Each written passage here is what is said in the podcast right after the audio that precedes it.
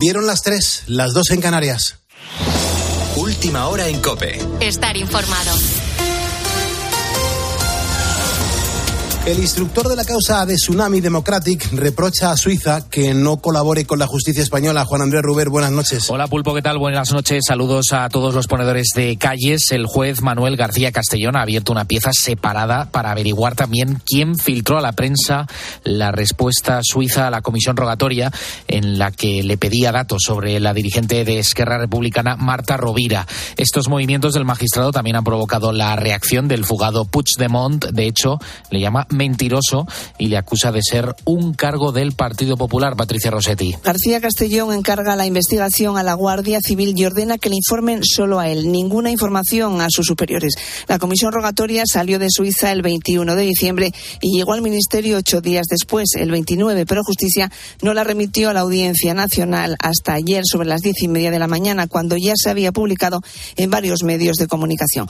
Sobre la negativa de Suiza a informar sobre la fugada Marta Rubira, García Castellón recuerda al país helvético que los tratados internacionales suscritos entre los dos países impiden rechazar el auxilio judicial por motivos políticos en una causa en la que se investigan delitos de terrorismo. Le resulta llamativa la petición de explicaciones por parte de Suiza. En España, al igual que en las democracias de la Unión Europea, señala el juez, la función de los jueces es juzgar y hacer ejecutar lo juzgado. No es función de los jueces ni elaborar leyes ni participar en su redacción. El Poder Judicial es un poder separado e independiente al legislativo y el ejecutivo. Por cierto, que el juez ha pedido a los fiscales del Supremo, partidarios de investigar a Puigdemont, que le remitan una copia del informe para enviarlo a Suiza. El ministro del Interior, Fernando Grande Marlasca, ha sido reprobado en el Senado, lo ha hecho con la mayoría del Partido Popular en esa Cámara, la Cámara Alta, por el asesinato de esos dos guardias civiles en Barbate, Cádiz. Tanto los populares como Vox han aprovechado la situación para reprocharle al ministro su gestión al frente de esta cartera ministerial y piden a Ana Aquiles de nuevo su dimisión. La sesión de este miércoles en el Senado ha servido para que los populares pidan esa reprobación del ministro de Interior por lo sucedido en Barbate. La senadora del PP Ana Belén Vázquez le ha reprochado su actuación y ha destacado el abandono y la falta de medios que viven las fuerzas de seguridad del Estado para luchar contra el tráfico de drogas en el estrecho, a lo que Marlasca no ha tardado en responder. Hoy la Guardia Civil está desgarrada, dolida y abandonada por su ministro. No se merece su desprecio y usted no le merece a ellos. La diferencia entre algunos que viajaban en barco con el narco a ese mismo narco, este ministro del Interior le ingresó en prisión, donde deben estar todos los narcos y donde seguirán estando. Marlaska también ha usado como defensa la reducción de hasta 13.000 agentes en los gobiernos de Aznar y Rajoy, además de mencionar los fondos públicos que estos destinaron a operaciones controvertidas. Sin embargo, esto no le ha servido de mucho al ministro de Interior, ya que la reprobación de los populares ha conseguido apoyos tanto de Vox como de UPN. Esta no es la primera reprobación para el socialista en un año, ya que la primera la encajó tras el salto masivo en la valla de Melilla en junio de 2022, donde murieron 23 personas. Con la fuerza de ABC. Cope, estar informado. Sanidad ha iniciado el trámite para regular en España el uso del cannabis medicinal. Hay consenso entre los expertos en que es un debate necesario, pero exigen una norma muy restrictiva que en ningún caso blanquee el uso de esa sustancia. Sefi García. Sanidad propone inicialmente regular el uso del principio activo para crear fórmulas magistrales en forma de medicamentos de uso exclusivo terapéutico prescritos por el médico y vendidos en farmacia. Nada que ver con el uso lúdico, con fumarse un porro, por ejemplo. Beatriz Pestaña es de Faz Juventud. Hay que hacerlo de la forma más segura posible y mandando un mensaje a la ciudadanía de que lo que se está utilizando son los principios activos que contiene la sustancia. Los expertos piden que la ley esté muy atada para evitar que el debate se extienda precisamente al uso lúdico o lleve al blanqueamiento de la sustancia ilegal más consumida en nuestro país. Lo advertía ya hace dos años en la Comisión de Sanidad el doctor Hidalgo Fernández. ¿Hay un gran riesgo? Sí. La tolerabilidad y la adicción corre un gran riesgo? Sí. ¿Se debe de hacer un libro blanco? Sí. Dígame si la bicicleta que vamos a crear tiene dos ruedas o tres. El principio activo del cannabis se prescribe en otros países occidentales donde su uso ya es legal para paliar el dolor. Las 3 y 4 de la madrugada, una hora menos en Canarias. Estas son las noticias más destacadas a esta hora. Seguimos poniendo las calles con Carlos Moreno, el pulpo. Cope, estar informado.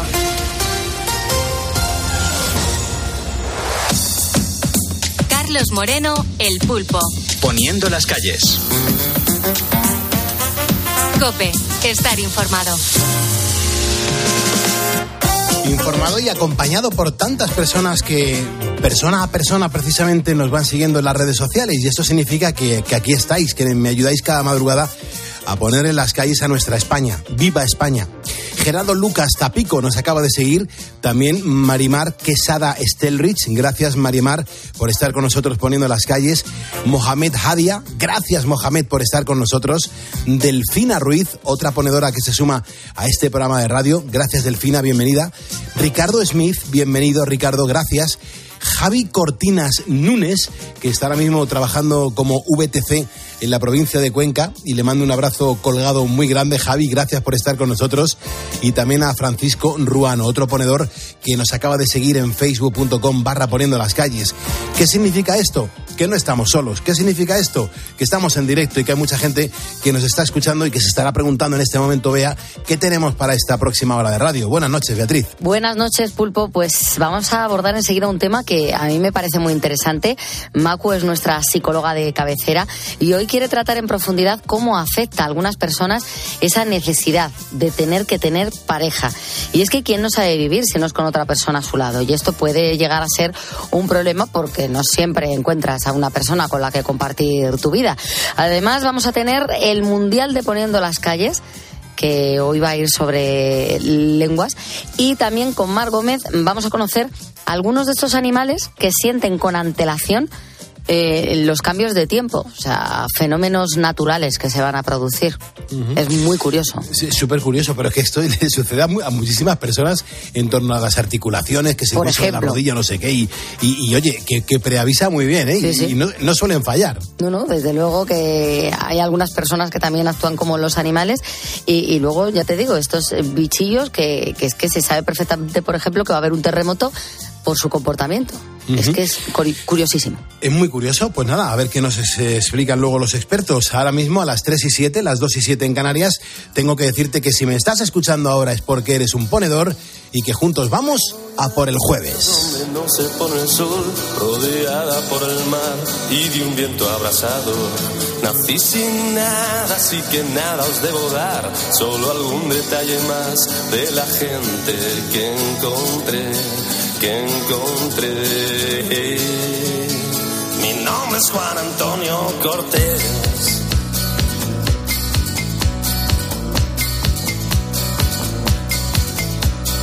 Hay gente que nace y vive en soledad, muere en un pedestal, nadie le llorará. Hay gente que vive perdida y sin valor y gente que vive suplicando una vez más, una vez más. Eh, todo el mundo sabe que es verdad.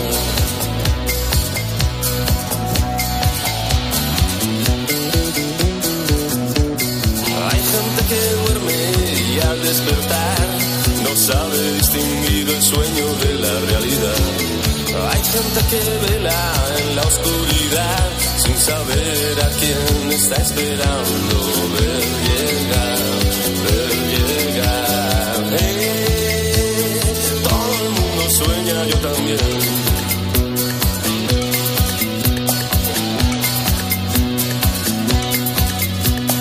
Hay gente que lucha por un ideal, portando banderas que el viento barrerá. Gente que aspira a hacer algo más sin saber que su tiempo ha terminado y no, no,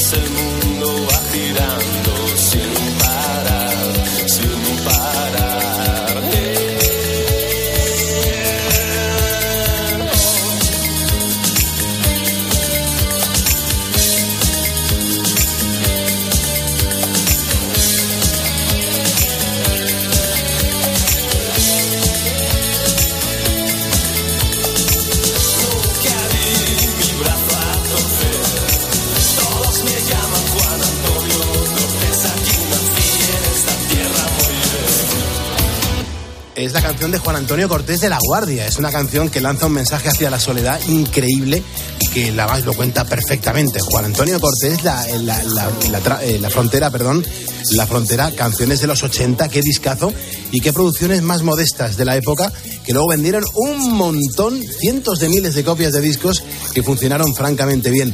Yo quiero mandar un abrazo muy especial a Jimena Rodríguez. Dirás, pero Pulpo, Jimena Rodríguez, ¿quién es? Pues mira, Jimena Rodríguez es una ponedora que acaba de mandarme un mensaje y dice, hola Pulpo, me encanta tu programa y no me has nombrado, te acabo de seguir. Le respondo, Jimena, hola, pues espera porque no has aparecido hasta ahora, no tenía registrado que hubiese entrado por primera vez un oyente que se llama Jimena Rodríguez. Y digo, pues mira, estoy aquí, digo, ¿dónde, dónde estás escuchando? ¿Desde dónde? Y me dice, estoy en Miami. Dice, pero os suelo escuchar cada madrugada desde Nueva York. Dice, sois un gran programa. Y digo, pero vamos a ver, Jimena, ¿estáis trabajando o estáis estudiando ahora mismo? Dice, sin él, sin este programa, las calles de Nueva York no amanecen puestas. Estoy trabajando pulpo. Digo, ¿y por qué no entras un día en directo? ¿Te apetece? Y me dice, sí. Con lo cual, Jimena, eh, ahora enseguida tú me pasas el teléfono por aquí, por Facebook. Cristina Platero, que es la coordinadora de, todas las, de todos los ponedores, eh, vamos a quedar un día para entrar en directo y que nos cuentes eh, a qué te dedicas, por dónde estás, cómo está Nueva York o cómo está Miami en este momento. Y será un placer conocerte, Jimena. Así que gracias por escuchar la radio y escribirnos e interactuar desde tan lejos. Eh, Calderoni, ¿no te das cuenta que aquí demostramos minuto a minuto que la radio es increíble? Hombre, que a mí de Nueva York y Miami me valen las dos, ¿eh? Para perderme un ratito, unos días. Qué maravilla. ¿Y cómo habrá dado con nosotros viviendo en Nueva York? ¿En qué momento escuchas poniendo las calles una radio que se hace de madrugada en España? Ujú, Pues esa es la eterna pregunta que le, hacemos a la gente que desde fuera de repente se cruza con nosotros y se engancha a este programa de radio. Y más quieren decir, oye, que yo pongo las calles desde tal país, desde bueno. tal ciudad, y, y a mí me encanta. Así que, Jimena, ya tengo tu número. Eh, ahora Cristina Platero se va a poner en contacto contigo y ensegura- enseguida, pues a ver si tenemos la suerte de hoy mismo, eh, antes de que llegue a las 6 de la mañana, podemos charlar en directo contigo. En el día en que precisamente estamos hablando de idiomas, y aquí los idiomas los manejamos muy bien. Mm, Seguro que Jimena habla también eh, el inglés y, y luego nos lo cuenta. Puri Zamora, pues mira, ella habla español perfectamente, dice, un poquito de inglés, también algo de euskera, bastante de francés. Dice, el conocimiento es riqueza, pero a mí no me importaría que todos hablásemos igual, porque imagínate, Pulpo, todo lo que ahorraríamos en problemas de comunicación, en pinganillos, traductores y demás historias. Luego está Eduardo, que me hace mucha gracia porque dice que él habla canario de pueblo. Dice, y un idioma que no se habla. Dice, a ver si lo averiguas. Es el silbo gomero. El silbo gomero, claro. Aquí entrevistamos a un especialista en silbo que nos dijo poniendo las calles y empezaba. Sí, sí, es buenísimo. sí. Es el muy silbo bueno. gomero. A ver qué me dicen de esto en el programa. Te voy a escuchar esta noche, como siempre, mientras que reparto pan. También, bueno. sí, sí. También Robert Fernández. eh, y lo que hemos aprendido en este programa, pues yo lo del silbo gomero, hasta, hasta que nos lo contaron aquí, yo no sabía a qué se refería.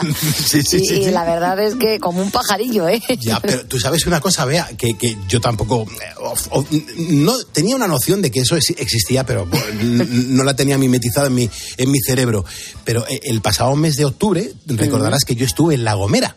Yo estuve Sí. presentando un, un evento de pop español en La Gomera. Sí, otro viajecito a Canarias eh, al que yo he. Maravilloso, sí, de cuatro días además. Entonces, me acuerdo perfectamente que el técnico de sonido que estaba fuera del escenario se comunicaba desde el escenario con los técnicos de abajo mediante el silbo. Y entonces aluciné porque es que, digo, pero si es que hace un año yo estaba hablando con un experto en el programa sobre el silbo y cuidado que estoy entendiendo lo que están diciendo. Anda ya. Claro, porque le dijo, pásame la clema número 4. Pero por el contexto. Claro, por- por- claro y por- sobre todo por la, por la prolongación del silbo. Mm. En ese momento yo sabía que le estaban pidiendo, por ejemplo, la púa de una guitarra de José Manuel Casán, de Seguridad Social. Entonces, súbeme la 4. Entonces yo lo, lo entendía perfectamente. Pero es alucinante que haya esos idiomas y que la gente se entienda. Claro, no, no, eh, sí, la forma de comunicarse eh, muy variada. Luego tenemos a Robert, que él, por ejemplo, sabe inglés y también ruso. Dice, aunque solo digo que sé inglés, eh, no sea que me, dice, aunque solo digo que sé inglés y nunca digo lo del ruso, no vaya a ser que me manden a Ucrania, porque como que le da miedo.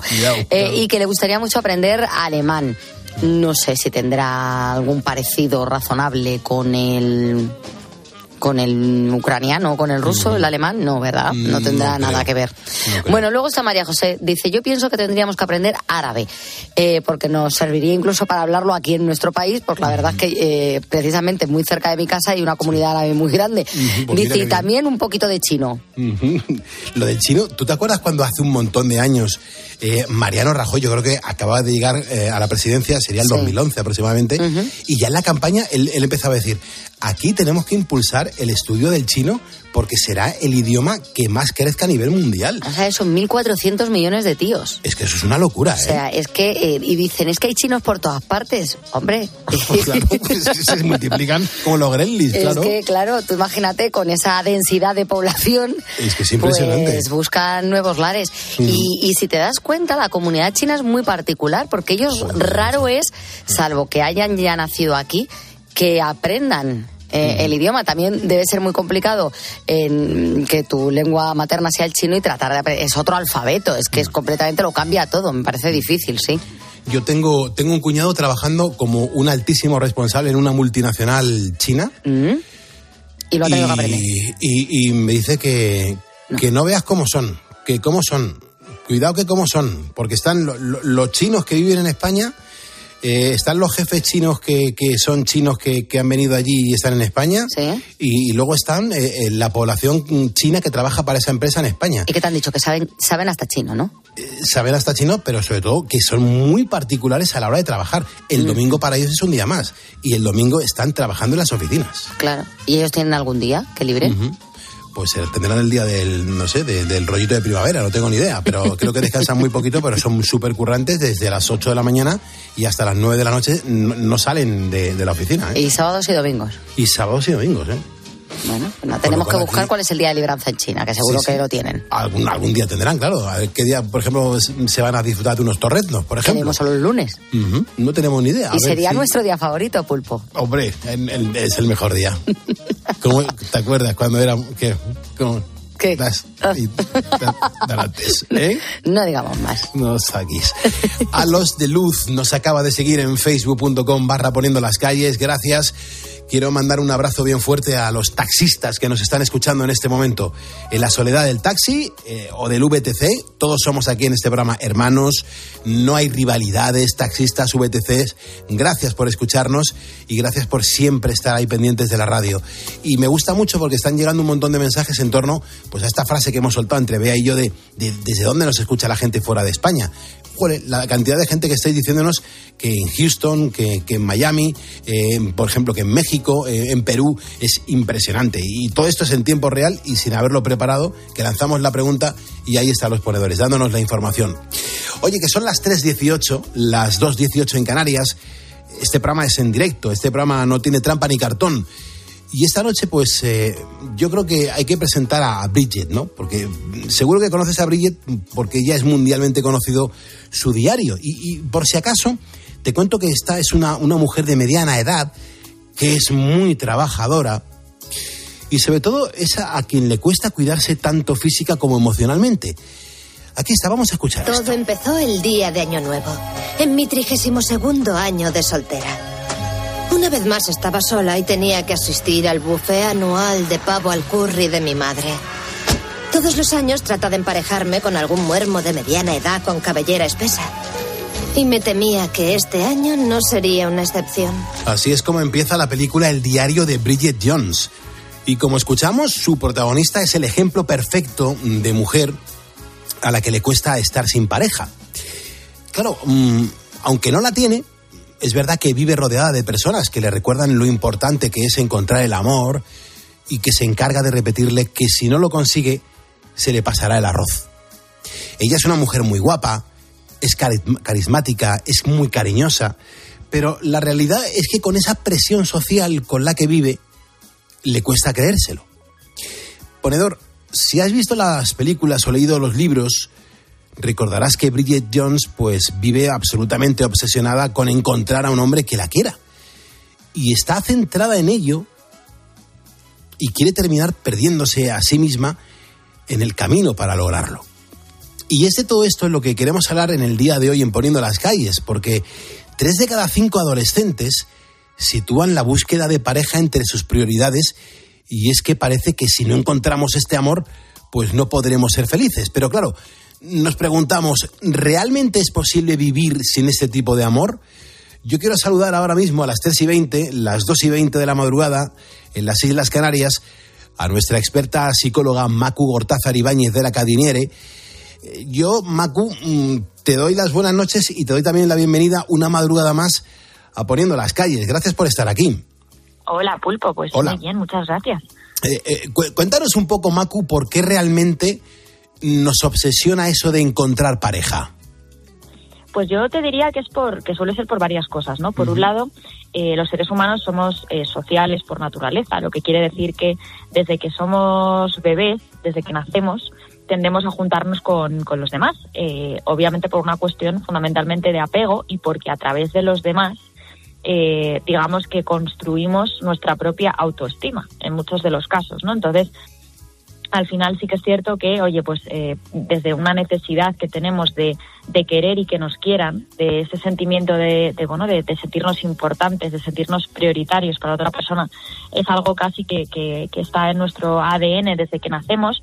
Pero también es verdad como que la propia sociedad, todo lo que tenemos a nuestro alrededor, digamos como que, que hace que, que tener pareja sea lo normal, ¿no? O sea, lo, lo habitual. Y de hecho, pues eh, vamos, cualquiera de nosotros hemos pasado seguro por comentarios de, eh, bueno, ¿y cuándo te vas a echar novio o novia? Sí. ¿O cuándo te vas a casar? ¿O para cuándo los hijos? ¿No? O sea, hay, hay etapas que están como como obligadas dentro de la vida de los de los seres humanos, ¿no? De hecho, yo lo veo incluso yo con mi hija de cinco años, a día de hoy todavía hay gente que le pregunta, ¿y te gusta algún niño o alguna niña? ¿O te gusta, ¿sabes? o, o tienes novio ya? O te- Entonces, bueno, desde que somos ya pequeñitos estamos eh, poco a poco inculcando un poco esta idea, ¿no? Claro, mm, por lo tanto, Macu, me imagino yo que nos estamos encontrando a este tipo de personas a las que esto les supone una obsesión. Y ahí, ahí hay que entrar un poco eh, con la lupa. Eh, Macu, ¿realmente tú por qué crees que, que llegan a estos extremos? ¿Por qué se llega hasta esas situaciones?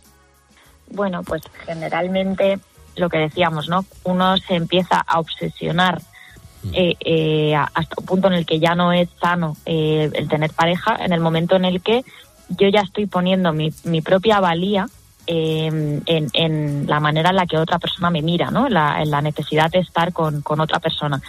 Esto muchas de las veces es porque cuando estamos solos eh, nos sentimos muy perdidos. Eh, esta sensación de repente de no saber muy bien cuáles son mis gustos, cuáles son mis deseos, cuáles son mis valores, hacia dónde quiero ir en la vida. Y entonces esto de repente me genera muchísima inseguridad, me genera muchísimo miedo y lo suplo precisamente pues eh, bueno ocultándome de alguna manera un poco pues en esas en esos deseos en esas inquietudes en esos valores que tiene otra persona con la que me junto no como si dijéramos que si no es con otra persona yo no sé estar. O sea de una dificultad bastante grande de estar eh, con, con uno mismo y probablemente en la gran mayoría de los casos tiene que ver porque, o sea, con, con el hecho de que a veces estar con nosotros eh, puede ser pues incómodo o negativo para uno mismo, ¿no? Cuando tú no, no te quieres en exceso estar contigo, pues obviamente es complicado.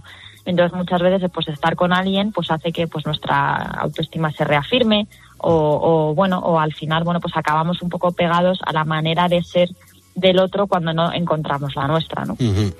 Macu, per- permíteme que salude a Miguel Ángel Latorre. Eh, hace un momento preguntábamos si algún ponedor nos está escuchando fuera de España. Pues si le apetece manifestarse que íbamos a recoger todos esos mensajes. Pues Miguel Ángel Latorre también ha escrito y dice, Pulpo, aquí tienes a un ponedor desde Hong Kong. Nos está escuchando Miguel Ángel Latorre desde Hong Kong, ahora mismo en directo a las 3.24 de la mañana, las 2.24 en Canarias. Y me imagino que, mm, lo voy a intentar decir en tiempo real, Macu, no, no, no creo que me lleve mucho tiempo, eh, el horario mm, de... el horario de Hong Kong, te voy a decir ahora mismo qué horario es en Hong Kong, porque claro, son la- las horas hacia, hacia adelante. Hong Kong, ahora mismo, en China, ahora mismo, son las 10.24 de la mañana, 10.24 de la mañana del jueves 22 de febrero. Así que Miguel Ángel La Torre, muchísimas gracias. Pero Macu, vuelvo contigo. Estamos intentando, pues, bueno, saber cómo se comportan, por ejemplo, las personas a las que les cuesta ser felices sin pareja. ¿Tú tienes datos sobre eso? Sí, pues normalmente lo que nos encontramos suelen ser personas que están continuamente en esa búsqueda o abiertas a estar en pareja, con lo cual pues lo más probable es que vayan enlazando una pareja detrás de otra, que tienen procesos de ruptura muy dramáticos, ¿no? Da igual si son ellos o, los que dejan o los dejados, el proceso es como muy doloroso, muy dramático, envuelven a muchas otras personas de su alrededor, lo viven con muchísima tristeza, eh, pues eso, ¿no? De repente igual, pues eh, son personas que igual les cuesta mucho salir de casa o entran, entran incluso en un comportamiento a veces un poco autodestructivo, ¿no? De repente les da por beber o les da por, pues eso, por no dormir o por comer en exceso y todo es un poco pues por, por este duelo que, que están llevando.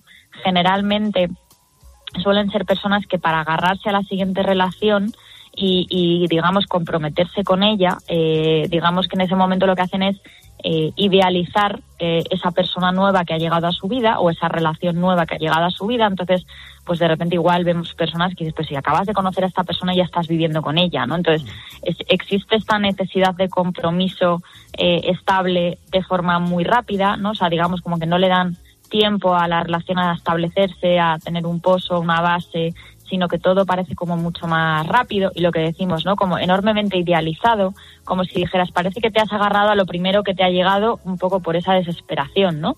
Entonces, y, luego cuando empiezan esa nueva relación tienen la necesidad de estar perfectos o perfectas, ¿no? De repente se ponen a hacer ejercicio, se ponen a eh, tal, incluso a veces el cambio de relación lleva consigo otra serie de cambios. Se, se cortan el pelo, se tiñen, eh, cambian de trabajo. Bueno, pues todo un poco con, la, la necesidad de salir de ese, de ese duelo eh, de una forma tan intensa como entraron, ¿no? Desde luego que sí. Eh, mm, otra cosa que me llama muchísimo la atención, eh, no sé, Macu, cuéntanos qué, qué hay detrás de esta manera de actuar, si se conoce ese dato, ¿no? Eh, ¿Qué se esconde?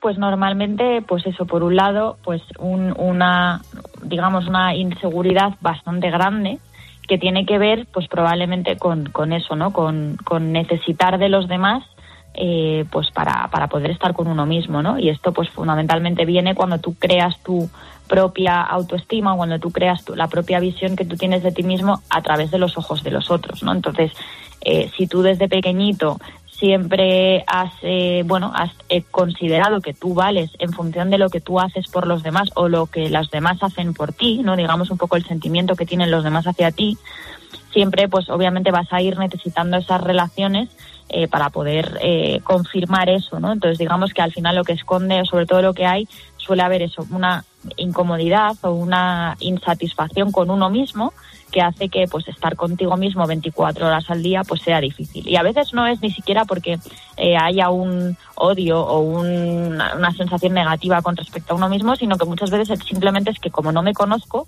no sé muy bien lo que quiero y esa sensación de no saber muy bien lo que quiero me asusta una barbaridad pues prefiero enseguida estar con alguien que me ayude un poco a pues eso no a confluir o a pegarme a esa otra persona y me haga un poco estar un poco más tranquilo con, mis decisiones o con aquellas cosas que, que yo entiendo o que creo que quiero, ¿no? Estamos poniendo las calles en la cadena Cope. Yo soy Carlos Moreno del Pulpo. Te lo digo más que nada por si mañana te preguntan qué programa de radio nocturno escuchaste hace unas horas. Pues poniendo las calles en la cadena Cope que presenta y dirige Carlos Moreno el Pulpo. Es importante este dato. Eh, Macu, interesantísimo si por favor nos cuentas cuáles son las consecuencias, porque aquí hay que hablar de consecuencias, que pueden derivarse en el entorno de estas personas tan especiales. Pues generalmente lo que suele pasar es, es, es que la, la gente que está alrededor suele percibir a estas personas, pues eso, como muy eh, sentimentales, como muy sensibles. Sensibles, eh, incluso llega un momento en el que estas personas a veces incluso son un poco can- can- que cansan, ¿no? Son un poco agotadoras porque al final eso como todo se vive de forma muy intensa, como parece que no quieren estar, eh, pues eso, ¿no? Siempre, siempre queriendo estar con otras personas. Eh, entonces al final es fácil que el mundo gire a veces en torno a ellas, ¿no? Entonces las personas puede ser que se cansen, ¿no? Al final de siempre estar escuchando la pena, siempre, tal, incluso generalmente suelen eh, tener un lenguaje relativamente negativo hacia ellas mismas, ¿no? Como que no son capaces, como que para eso no valen, como que, ¿no? Un poco, un poco en esta línea y esto a veces pues puede llegar a cansar. Puede también suceder que las personas cuando de repente enlazan otra relación y entonces empiezan a, bueno, pues a embarcarse en otra relación, a esa persona nueva le involucran en absolutamente todo lo que hacen, ¿no? Con lo cual al final, pues una persona con la que tú quedas pues para tomarte un café que siempre lleve a la pareja, que siempre involucre a la pareja, bueno, pues a veces puede ser eh, ciertamente cansino, ¿no?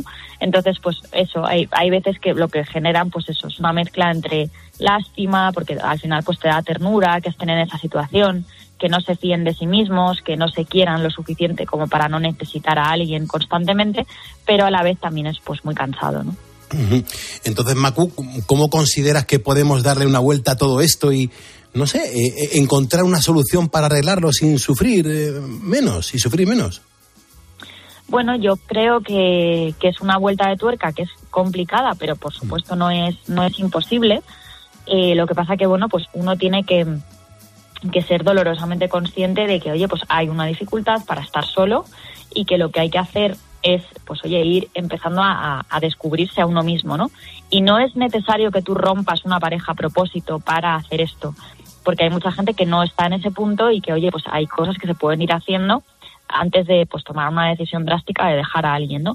Obviamente, si estás en un momento en el que pues se acaba de terminar una relación, pues es buen momento para y, bueno, investigar o redescubrirte, pero si no es así, no pasa nada. Yo creo que hay pequeñas cosas que podemos hacer, como, oye, me voy a levantar por la mañana y voy a pensar en, oye, si yo escogiera para mí, ¿qué desayunaría? ¿Qué sería lo siguiente que haría ahora? ¿Qué me pondría de ropa? Oye, pues si yo me voy a ir al cine con mi pareja o con una amiga, o con... ¿qué película sería la que quisiera ver yo? ¿no? O sea, empezar a, a ver un poco, oye, pues cuál es mi lugar, qué sería lo que realmente me apetece y empezar a hacerme preguntas de, oye, si yo lo que quería era ver esta película, ¿por qué me he ido a ver esta otra? Claro. Eh, porque al final, bueno, cuando yo empiezo a hacerme preguntas, yo puedo probar, venga, la próxima vez voy a probar a decir, oye, a mí me apetece esta otra peli, ¿no? O a mí me apetece este otro plan.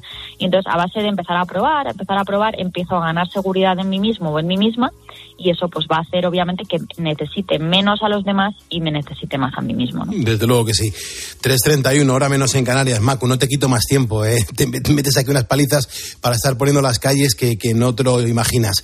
Macu Gortázar Ibáñez de la Cadiniere una semana más. Te agradecemos tu participación aquí en Poniendo las Calles, que nos viene muy bien todos estos consejos. Muchas gracias, Macu. Pues muchas gracias a vosotros. Aquí seguimos, poniendo calles y emocionándonos. Quiero mandar un abrazo bien fuerte a los vigilantes de seguridad y también a la gente que hace valer la seguridad en nuestro país. Gracias.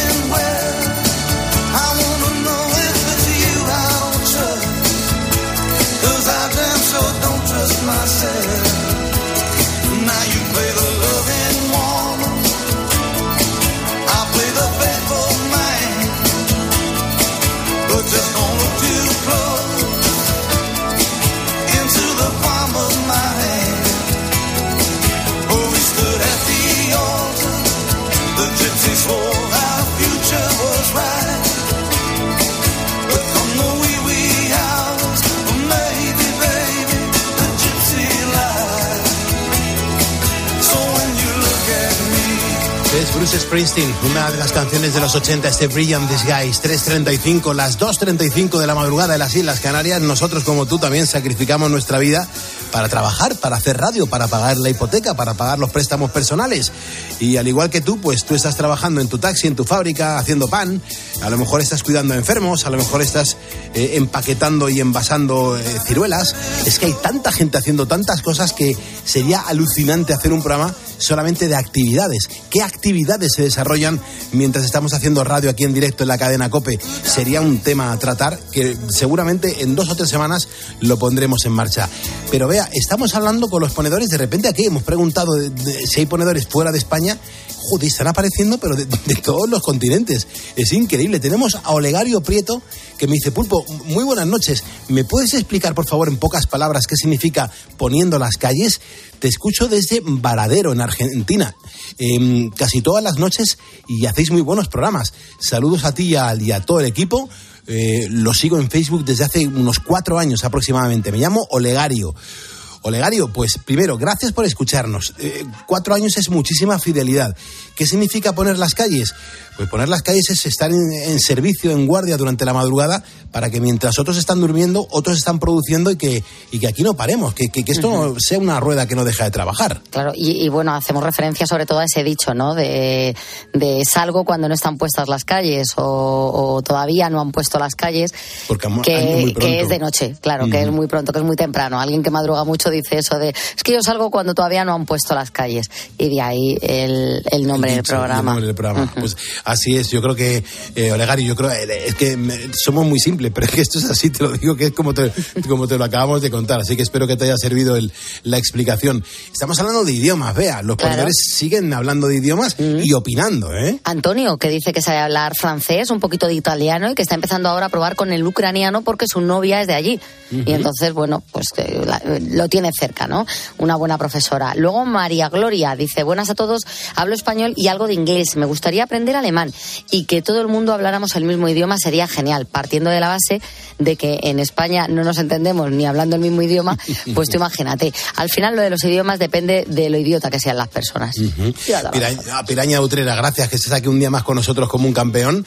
Eh, también quiero saludar a Francisco Javier Martínez, ponedor, que nos acaba de seguir, a Ricardo Barrio y a Ángel González. Son nombres que conozco porque cuando un ponedor le da a seguirnos, el nombre aparece por aquí. Luego hay otras formas de decir que, bueno, ahí está la audiencia. Muchos os presentáis dejando mensajes en el WhatsApp del programa, en el 662-942-605. Eh, estamos hablando de idiomas. En cuanto a los idiomas, los ponedores nos dejan estas notas de voz. Vamos con la primera. Hola Pulpo, desde Argentina, buenos días. Aquí poniendo las calles también en Saldungaray, provincia de Buenos Aires, escuchándote. Un abrazo grande, amigo y colega. Tito Hansen desde la Argentina. Qué bueno, Tito Hansen, muchísimas gracias. Tito Hansen, Argentina. Argentina, perfecto. Vea, preséntame al segundo, porfa. Bueno, claro, es que hay más ponedores que nos dicen quiénes son y desde dónde nos escuchan. Soy Teresa y os escucho desde Córdoba.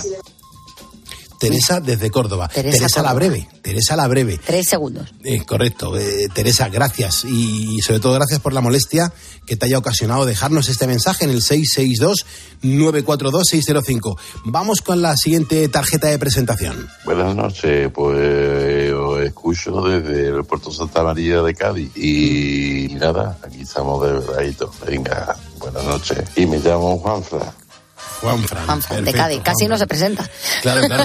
Es, es bonito que, que nos digáis vuestros nombres. Yo creo que brilláis más cuando decís, eh, me llamo tal, eh, soy ponedor y os escucho desde dónde. Pues eh, queda muy limpito y muy bonito si lo hacéis de esa manera.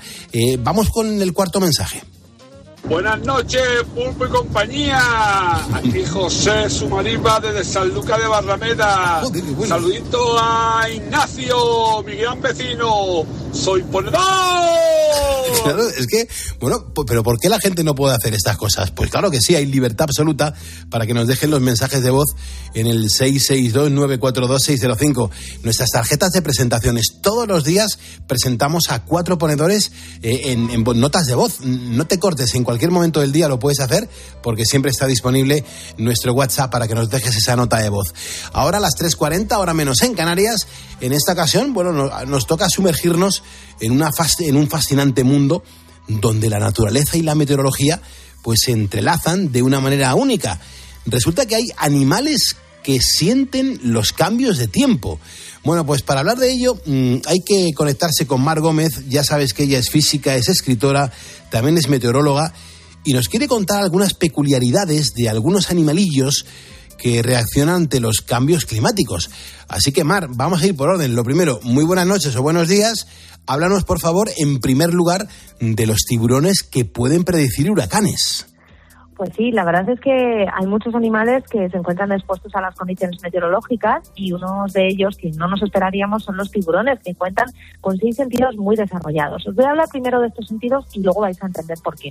Sabemos que tienen olfato, que les permite detectar el más mínimo rastro de sangre en el agua, pudiendo incluso algunas especies encontrar presas que están a cientos de metros de distancia. El gusto, por supuesto, que es uno de sus sentidos preferidos, no tienen una lengua como nosotros, pero sí que cuentan con papilas gustativas en el interior de su boca y garganta que les permiten disfrutar de sus, de sus presas. Tienen la visión, que al contrario de lo que se piensa es muy buena e incluso en algunas especies, como el tiburón martillo, pues pueden contar con una excelente visión estereoscópica y una mayor percepción de la profundidad. Y el oído, que tienen el oído interno, que está en unas pequeñas aberturas que tienen a ambos lados de su cabeza. Hasta aquí podríamos decir que tienen los mismos sentidos con los que contamos los humanos, con ciertas diferencias, eso sí, pero lo que los hace especiales son dos cosas que no presentan la mayoría de los seres vivos y que tienen mucha relación con los cambios atmosféricos. La primera de ellas es la electrorecepción, que es una habilidad para recibir los impulsos eléctricos y que comparten con otros animales como por ejemplo las rayas o los delfines. Su cabeza está llena de lo que se conoce como ampollas de Lorenzini, que son unos canales que detectan campos electromagnéticos y además les permiten encontrar a sus presas. De este modo, cuando un animal se mueve, los tiburones lo detectan pues con mucha facilidad. Y el segundo lugar, y es aquí donde entra en juego su capacidad para darse cuenta de que llega una tormenta o un huracán, cuentan también con lo que se conoce como línea lateral. ¿Qué es esto? Bueno, es un órgano sensorial que se extiende desde su cabeza hasta su cola y que le permite detectar las vibraciones que se producen en el agua, así como los cambios en las condiciones medioambientales, entre ellos los cambios de presión. De este modo, al sentir esa variación de presión asociada con la llegada de un huracán o una tormenta tropical, los tiburones lo notan gracias a este sentido extra que tienen y que nosotros no tenemos y deciden deslizarse más bien nadar hasta las profundidades para evitar pues ese oleaje tan bravo que se genera cuando llega un huracán en medio del océano. Incluso se ha detectado que hay otros animales que no son sensibles a estos cambios de presión, pero que ven lo que hacen estos tiburones de puntas negras y se hunden también en las profundidades imitando el comportamiento pues de uno de los depredadores más temidos del mundo. Así que así es como se comportan los tiburones y cómo son capaces de detectar esos cambios de presión atmosférica. Eh, por ejemplo, eh, Mar, ¿tienes constancia, tienes algún dato de, de cómo se comportan las hormigas cuando va a llover? Pues seguramente después de un día lluvioso en otoño hayamos visto cómo miles de hormigas aladas plagan el ambiente. ¿Qué hace que estos animales desarrollen repentinamente estas alas? Os preguntaréis. Bueno, pues para descubrirlo debemos saber algo más sobre cómo funciona su jerarquía. Dentro de las colonias podemos encontrar diferentes tipos de hormigas. Las obreras, que son las hormigas hembras y que tienen como misión almacenar comida y mantener el hormiguero. Los machos, cuyo objetivo es solo uno, la fecundación. Y las reinas, son hormigas eh, fértiles cuya misión fundamental es poner huevos y procrear. Son estas últimas, junto con los machos, las únicas que nacen con capacidad de desarrollar alas y lo hacen con una finalidad clara, la de emprender un vuelo nupcial que culminará con el apareamiento y la formación de una nueva colonia. Precisamente esto ocurre al final del verano, cuando las condiciones meteorológicas se convierten en aliadas de estas hormigas. Al final de esta estación el ambiente todavía es cálido, algo que ayuda a su vuelo, y además con la llegada de las lluvias previas al otoño, la tierra está húmeda y eso facilita la excavación de otros hormigueros donde fundarán nuevas colonias. Gracias a ambos factores, las hormigas consideran que después de las lluvias es el momento ideal para concebir un nuevo hogar con nuevos, entre comillas, hijos y comenzar la búsqueda de pareja para su vuelo. Una vez las hembras logran su objetivo y se produce la fecundación, las alas dejan de serles útiles, por lo que las pierden.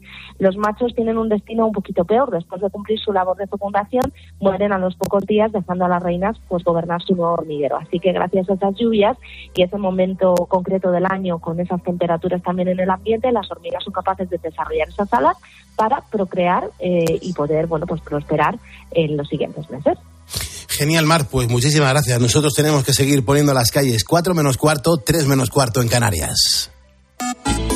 ¿Y tú qué piensas? Escríbenos en Twitter, en arroba cope y en facebook.com barra cope. Soy de tiempo de juego y claro que me gusta vivir el deporte como si estuviera en el campo. Soy de tiempo de juego y cuando saludo digo hola, hola. Soy de tiempo de juego y sé que con Paco, Lama y todo el equipo las risas están aseguradas. Se ha traído Miguelito unos anteojos. Ah, sí, sí, sí, míralo. Me los estoy poniendo. Hay que venir preparado. Paco, con esto es que ven menos todavía. Este fin de semana más deporte. Hola, hola y risa. El problema es que no sabe utilizarlo, pero son buenísimos. Este sábado Fútbol Club Barcelona Getafe, Almería Atlético de Madrid. Como para llevarlo al monte. ¿eh? Es córner. Y el domingo Real Madrid Sevilla. Tiempo de juego con Paco González, Manolo Lama y el mejor equipo de la radio deportiva. Pero Paco, como teníamos los prismáticos al revés, no veíamos lo que pasaba. El número uno del deporte. Carlos Moreno, El Pulpo. Poniendo las calles. Cope, estar informado.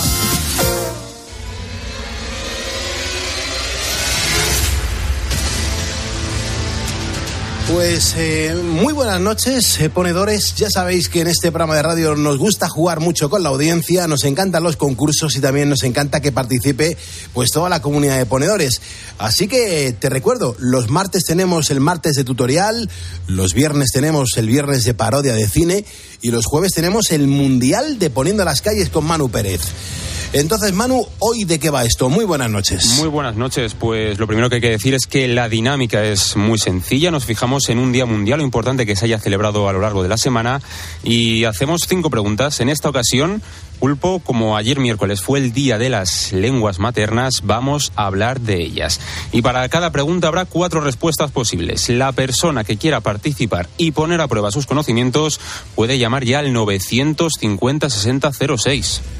Mm, bien, teléfono gratuito, ¿eh? Teléfono gratuito. Además, este concurso, eh, hay que decirle a la audiencia que en este concurso eh, se puede optar a llevarse un premio, ¿eh? Sí, sí, sí, bueno, y varios además. Solo por participar te haremos entrega del diploma oficial del programa. Si llegas a la tercera pregunta, te harás con la pegatina, pero si aciertas todas, a partir de hoy, triple premio. El pulpo te obsequiará con dos CDs de su amplia colección, además con una taza, si no, si me acuerdo ahora mismo, y además eh, te vas a llevar por mi parte mi novela, que se llama Ready para morir. Una, una agenda, no una taza, ¿verdad, Pulpo? Una agenda, una, Una agenda. agenda, vale, perfecto. Pues eso, además vas a tener dos comodines, los de Pulpo y el de Bea. En la pregunta que creas conveniente, vas a poder consultar con ellos la respuesta que tú creas que es la correcta y ellos te van a poder guiar. Porque lo de los comodines es porque el, el oyente se espera que les podamos ayudar, ¿no? Eh, se tra- claro, se, se trata Vale, de vale, eso. vale. Ya Perfecto. luego, claro. Vale, vale. Lo importante, ¿tenemos en este momento ya concursante o está esto se ha quedado desierto? Creo que tenemos concursante. ¿Sí? Hola, Manu. Hola, hola, ¿qué tal? Buenos días, buenas tardes, buenas noches. Muy buenas, Manu. También se llama Manu. Un tocayo, por supuesto. Ah, qué bien. Claro que Manu. sí. Muy bien. ¿Y, y Manu dónde está? ¿En qué parte del mundo? Pues mira, ahora mismo estoy en, en Guadalajara para en una en una área de servicio, pero yo soy de Zaragoza. Vale, perfecto, Manu. Pues bienvenido a Poniendo las Calles. A ver, toma el control, Manu, que es el responsable de esta Exacto. sesión. Pues Manu, ¿estás preparado? Pues todo lo que puede estar a estas horas. Pues, pues vamos con la primera pregunta. Venga, jugamos. Primera cuestión. ¿Cuál es la lengua materna de nuestro presentador Carlos Moreno el Pulpo? A. Inglés. B. Español. C. Argelino. D. Australiano. Eh, pues eh, puede ser la B español. ¿Crees que es la B español, verdad? Sí. ¿Seguro? Vamos a ver. Y suerte.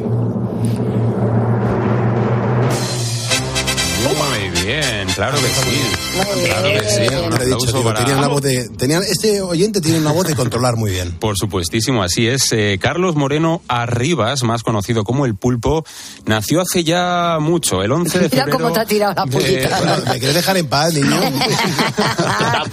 tampoco, tanto, tampoco tanto, que está hecho un chaval. Gracias, Manu. Bueno, 50 años, ¿no? Hace poquito, el 11 de febrero de 1974, y naciste en Madrid, Pulpo. Por lo tanto, tu lengua materna es el español, claro que sí, Correcto. por Sí, sí. Y supuestísimo. paterna. Eso es.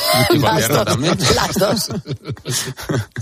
Además tiene un español nativo, como habrás Sí, podido ver. Eso es, por supuestísimo. Pues Manu, pasamos ya a la segunda pregunta y conservas de momento los dos comodines. Suerte. Bien, bien, venga, vamos, vamos. Vamos con ella. Se anima el solo. El solo, sí, sí, sí, venga, es vamos, increíble. que podemos. ¿Cuál de las siguientes lenguas maternas es la más hablada en el mundo? A. Chino mandarín. B. Portugués. C. Polaco. D. Guaraní. Uf, pues tengo mis dudas, pero me, lo, me la voy a jugar. Eh, creo A que ver. es la A chino mandalín. Se la juega con A. Chino mandarín. Cuidado con el portugués, ¿eh? Ojo. Es que en Brasil también. Muy bien, claro que sí. muy bien. Por vamos, vamos. claro que- Vamos lanzados. Que hay una persona en un área de servicio animándose a sí mismo. Esto es Imagínate las cámaras de seguridad. Imagínate. Se te presenta la poli en la... Te van a hacer todo tipo de pruebas y ahora ahora. este- ¿eh? y, y- y este qué hace ahí? A ver. Solo ¿De aplaudiendo. qué se alegra? Sí, sí, mira, sí. en el bot- bueno, en el botijo llevo té, no pasa nada. Pues Manu, has acertado porque es el chino mandarín y por diferencia además, más de 1.100 millones de personas hablan esta lengua desde que nacen. Les sigue el español con 480 millones y el inglés con más de 375. Manu, ¿conservas todavía los dos comodines? Vamos ahora mismo ya con la tercera pregunta. ¿Cuál de... Perdón, me he puesto un poco nervioso. ¿Cuál de estos artistas... Límpialo, por favor. Sí. ¿Cuál de estos artistas tiene como lengua materna el español? Cuatro opciones. A. Laura Pausini. B. Vigo Mortensen. C. Ben Affleck. D. Pablo Alborán.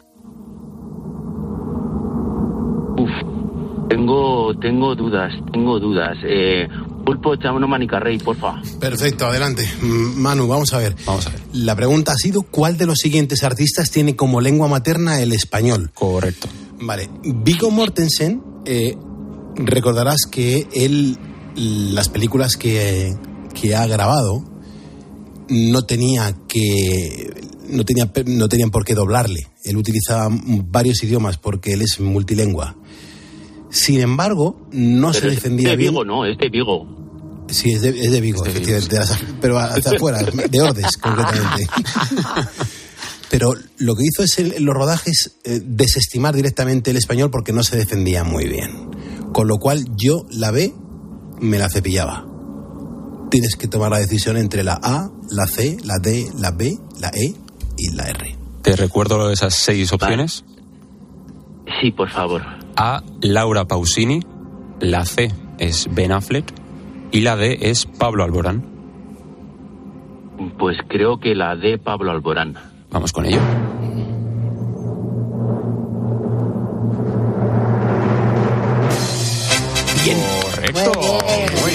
Está muy concentrado. Está muy concentrado. Ahí vamos. Por favor, cuando empiecen a sonar las sirenas, puedes coger en la Al- furgoneta y salir, alarma, ¿eh? y salir pitando. Ni nos cuelgues. bueno, lo ha hecho muy bien. Lo ha ¿eh? hecho muy bien, Porque la, claro que sí. La pista, la pista era para verla. Sí, claro, porque La mano al cuello, Por pulpo. le ha descartado una, pero sin descartarla mucho. Y es que Laura Pausini y Ben Affleck son personajes muy conocidos aquí en España, pero su lengua materna es el italiano en el primer caso y el inglés en el segundo. Vigo Mortensen sabe español porque creció en Argentina, pero su padre es danés y su madre estadounidense. Pablo Alborán es de Málaga. Y bueno, Bien, perfecto. conservas de momento solamente un comodín, el de Beatriz Calderón. Y vamos ya directos a la cuarta pregunta. Mucha suerte. Y con esta primera pregunta vamos a escuchar primero un corte. Buenas noches, ponedores. Eh, yo soy Bruna Benditi, hice el máster de COPE con Manu Y bueno, la verdad es que es de los mejores compañeros porque es súper trabajador, eh, súper activo, súper listo. Encima tiene una voz súper bonita y, nada, la verdad es que es un eh, regalo eh, haber compartido con él y, y trabajar con él. Y bueno, ahora estoy trabajando, haciendo mis prácticas en la linterna con Ángel Expósito y mi lengua materna es Después de todas las verdades que hemos escuchado ahora, ¿cuál es la lengua materna de Brunella, de la persona que acabamos de escuchar? Cuatro opciones. A, colombiano. B, mexicano. C, venezolano. D, andaluz. Uy, eh, segundo comodín, vea, por favor, échame una manita. Venga, te echo una mano. Eres Manu de Zaragoza, que nos escribes mucho, ¿a que sí? Eres el, el, el Manu, El original. el, el original. ¿Que ibas con electrodomésticos? ¿O no? Con repuestos, sí, claro. Con repuestos, ¿a que sí? Pues entonces, es que, es que Manu es de la familia. Te lo voy a poner muy fácil. Me da a mí que a Brunella Nicolás Maduro no le cae muy bien. Ya. Bien. Vale. Te recuerdo las opciones. A, colombiano. B, mexicano. C, venezolano. D, andaluz. Eh, pues voy a decir que venezolano. Vamos a resolverlo. y mi lengua materna es venezolana. Y bueno, yo me vine a España hace unos seis años, pero la verdad es que creo que mis amigos venezolanos me dicen que he perdido mi acento, pero yo la verdad es que creo que no. Pero bueno, mm, no sé, no sé qué, qué dirán los ponedores. Pues Manu, has acertado, ¿eh? Bien, bien, bien. Has bien, bien, acertado, vamos, claro vamos, que sí, vamos. Manu, por supuestísimo. Pues está ya en la quinta. Sí, sí, sí, Tenía está ya en la quinta. Tenía Claro. mis dudas con el andaluz, fíjate. Ya, es que... Bueno, pues desde aquí un auténtico besazo para Bru, que, que me ha ayudado a hacer esta pregunta. Y Manu, quinta y última pregunta. Puede ser el segundo ganador del Mundial de Poniendo las Calles. Vamos con Bueno, ella. bueno, vamos a ello. Vamos con ella. Quinta pregunta, ¿cuál es la lengua materna del reciente campeón de la UFC, Ilia Topuria? Cuatro opciones. A, español. B, alemán. C, georgiano. D, serbio. La lengua materna. La lengua materna. Ilia Topuria. Aparte del collejón en el pescuezo. Exacto. Eh, eh, pues me parece que es georgiano. Respuesta final, georgiano. Resolvemos. Muy bien. Qué bien, Manu, por favor, pero qué bien. barbaridad, qué oyente, Dios, qué, bueno. crack, qué auténtico crack, por favor. Uh, se lo Manu, lleva qué todo. bueno. Todo, todo, todo. Mira, justo, eh, te llevas también la agenda, te llevas el libro, te llevas los CDs, te llevas todo. El completo, vamos, nos ha hecho la limpieza en el armario sí, sí. brutal. Bueno, habrá que reponerlo, claro. Bueno. Sí, Pues- pues nada, luego, luego compro unos iguales, a ver si también acierto. Harás bien. Y sal de ahí corriendo, Claro. que está a puntito de llegar la palma. Sí que sí. Manu, ¿a, a qué hora terminas de currar? El camión de la basura. ¿A qué hora tienes previsto terminar de currar? Pues mira, ahora mismo estoy aquí justo en la salida de Guadalajara. Y dos horas y media largas, cerca de tres horas hasta Zaragoza. Lo que me cuesta es descargar otra media horita, pues tres horitas y media más, una cosa así. Son las son las cuatro, pues yo calculo que sobre las siete y media, más o menos, puede ser que esté ya mm, con descargado y todo yéndome a mi casa. Qué bueno, qué bueno. Pues Manu, de verdad, de parte de todo el equipo lo has hecho muy bien. Te vamos a mandar los regalos y gracias por escucharnos, que sabemos que eres un ponedor fiel y eso lo agradecemos un montón. Cuida la carretera, hermano. Muy bien, muchas gracias. Soy ponedor. Vamos. Un beso, Manu. Ey, qué bueno, muy bien, Manu. Estarás contento de los oyentes que te tocan, ¿no? Estoy muy contento, sí, sí, por supuestísimo. Es que son todos unos cracks. Son unos cracks, claro que sí. La gente activa, la gente que de madrugada es positiva y nos ayuda a entender un poquito cómo se puede pasar una buena noche alejados de la política. Nosotros aquí estamos en COPE, todavía nos quedan dos horas de radio, tenemos que actualizar la información y te recuerdo que en facebook.com barra poniendo las calles, los oyentes, los ponedores, vais saliendo como vamos, vais saliendo aquí como las setas, os multiplicáis. Gracias.